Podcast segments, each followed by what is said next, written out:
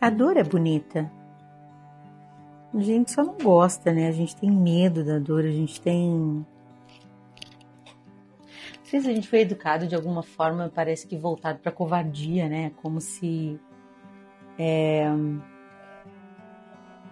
Como se a gente não devesse sentir dor, nem sofrimento, nem nada que no, nos angustie, nada que nos, nos tire do conforto, né? Mas se você for olhar direito, assim, em quem a gente se transforma quando sofre, a gente é bem mais bonito que quando a gente está bem. Porque é como se a gente tivesse purificado, né? Eu me lembro de circunstâncias tão doídas na minha vida, assim, me lembro claramente que eu tinha um olhar tão no lugar certo. Quando a gente está com tudo super parecendo, né, ilusoriamente pensando que está tudo no lugar, né, a gente tem um quê de prepotência que nos cega, né? Então, eu acredito que tem, tem uma beleza no sofrimento linda, assim. Eu acho que só o tempo foi me revelando isso devagar. Eu lia isso na vida dos santos e eu pensava assim, tudo doido, né? Tudo louco, tudo fora do juízo, né? Assim, o Senhor me dá o sofrimento, eles pediam sofrimento, amavam o sofrimento. Eu pensava, que trem mais mazoca do caramba!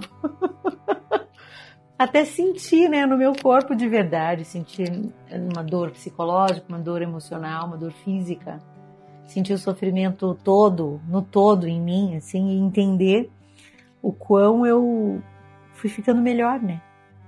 O quão eu aprendi, o quão eu aprendo, não que eu o sofrimento, não, não num pensamento masoquista e doente psicologicamente, né? Mas existe uma beleza de transformação muito grande, assim, quando, quando a gente aceita a realidade, quando a gente aceita a vida, né? E aceitar a vida implica numa dor enorme, implica assim de implica em você dizer isso aqui não é do jeito que eu queria. Não, a gente não combinou isso aqui.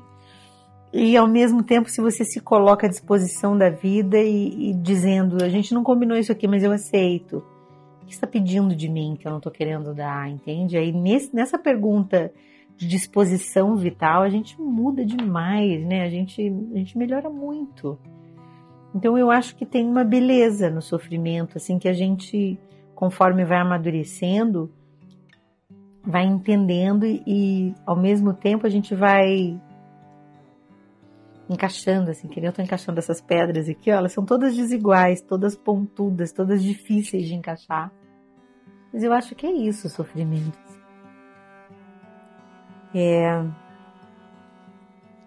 quando eu penso nos momentos mais difíceis assim da minha vida, eu me sinto espremida, feito uma laranja no espremedor. E aí sai o que interessa, entende? Sai o que vale a pena, sai o que é de melhor. Só que a gente tem medo de sofrer. Eu, eu ainda acho que, de alguma forma, a humanidade tem perdido a educação para valentia, né? A gente tem sido, parece que, é, sendo conduzido, educado para essa fraqueza no sentido pior da palavra mesmo, né? Para uma coisa que desacredita do ser humano, né? E eu acho que que a beleza está aí. É onde o sagrado me habita, onde sou fraco, então que sou forte. Tem tem tantos lugares bíblicos, tem tantas passagens, ao mesmo tempo na vida dos santos que a gente entende onde a gente se depara com o nosso exato limite é onde a gente entende quem a gente é, onde a gente entende quem Deus é na nossa vida, onde a gente entende que tipo de pessoa a gente é de verdade, porque eu acho que é na pressão que a gente se revela, né? Eu acho que é na hora do sofrimento que a gente se revela de verdade, assim, que a gente se mostra, não só para os outros, né? Eu acho que a gente se mostra para a gente mesmo. E eu acho que isso é uma um presente mesmo, né? Mas nem todo mundo lê o sofrimento dessa forma. Muita gente lê o sofrimento como injustiça, né? E eu não tô falando desde um lugar cômodo, não, mas desde um lugar de quem já sofreu muito. É com, não diria nem com autoridade sobre o que eu estou dizendo, eu dizia como posse mesmo do que eu estou dizendo. É, às vezes a dor me visita e eu falo, ah, hoje não era dia, a gente não combinou. Mas ela não agenda, né? A dor não, ela não entra na agenda. O sofrimento não é agendável, né? É o que a vida pede da gente, é aquela parte de descontrole e ao mesmo tempo de convite a gente se mostrar de verdade. Então eu acho que há muita beleza na fraqueza, no sofrimento.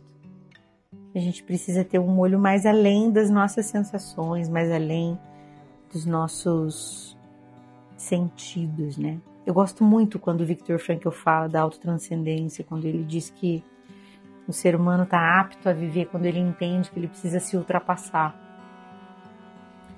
Acho que quando a gente entende que precisa se ultrapassar, a gente sai desse lugar mimado, dengoso, esperando que tudo seja facinho, sabe? Eu não sei se nos dias é, de enfermidade, de dor, de dor física mesmo, fica mais evidente, assim, a gente tem menos superficialidades para olhar, né? A gente cria menos superficialidades também. E a gente foca no mais importante que é ficar vivo. E ao mesmo tempo se superar para valorizar, amar, sustentar a vida é nesse lugar que muita gente corre risco de, de desistir de viver, né? Quantas pessoas desistem de viver porque acham que não tem nada que preencha o vazio que existe nelas. A própria dor do vazio já é, é preenchedora se a gente entende que pode oferecer a dor por intercessão por alguém, por zelo por alguém, né? Suportar algo por alguém, se fazer melhor por alguém. Quando eu estou impaciente comigo mesmo, eu ligo para alguém para ouvir alguém, não para ser ouvido. Então, acho que quando a gente. Parece um discurso meio pronto, assim, mas acho que quando a gente tem essas atitudes concretas, a gente muda muito. E acho que isso é, é uma beleza imensa da fraqueza, assim. Fraqueza digna, né? Não uma fraqueza de covardia, de ceder a vida, mas oferecer até quando eu sou pior, né? Até quando eu Estou valendo um Tilenol vencido. Ainda é possível decidir se eu entrego o pouco que eu tenho de mim ou nada que eu tenho de mim. Isso é muito bonito. Eu acho que são as pessoas mais interessantes. São as pessoas que não se asseguram de si mesmas com o que elas têm fora de si. Né? São aquelas pessoas que precisam de muito pouco para estarem em pé.